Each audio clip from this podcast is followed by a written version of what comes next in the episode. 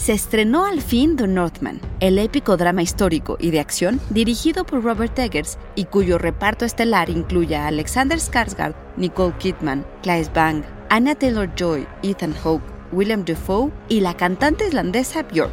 Eggers es director y guionista de The Lighthouse y The Witch, una película alabada por su precisión histórica y atención al detalle. Y si bien esta nueva cinta ha resultado un éxito de crítica y taquilla, lo cierto es que no es el típico blockbuster. Psy Institute.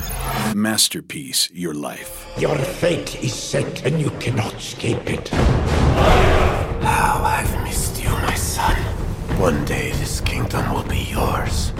En palabras del escritor, dramaturgo, director y editor de cine mexicano Javier Robles, el cine épico tiene como su punto de partida la epopeya o la poesía heroica. Robert Eggers, director y co-guionista de The Northman, se interesó en hacer una película sobre vikingos luego de un viaje que hizo a Islandia en 2016 con su esposa Alexandra, aficionada de las sagas nórdicas. Durante el viaje, Eggers conoció a Björk, que a su vez le presentó con el poeta y novelista islandés Jon, con el que comenzó a investigar y escribir el guion. El arqueólogo Neil Price, el folclorista Terry Gunnell y la historiadora vikinga Johanna Dottir fueron también asesores de la película. The Northman está basada en la leyenda escandinava de Hamlet, quien sería a su vez la inspiración directa del príncipe Hamlet, protagonista de la tragedia del mismo nombre, escrita por Shakespeare. Para Robles, el protagonista de la tragedia clásica es condenado por los defectos propios de su condición humana y no por las circunstancias fatales en las que se desenvuelve lo que sería propio del melodrama. En la cinta, Hamlet busca venganza por la muerte de su padre, un objetivo trascendente, aunque no superior, en términos dramáticos, y es que en ese caso se convertiría en un héroe en toda regla y su lucha estaría determinada por los dioses.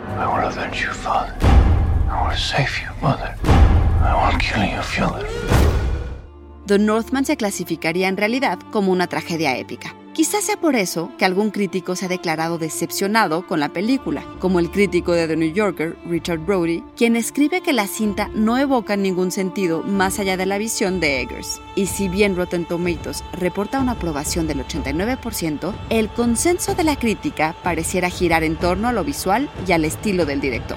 De acuerdo con Robles, el público hoy desea veredictos de inocencia y tonos ligeros, propios del cine popular. Y si ello fuera un obstáculo para que más gente vea The Northman, pues eso sí sería una tragedia.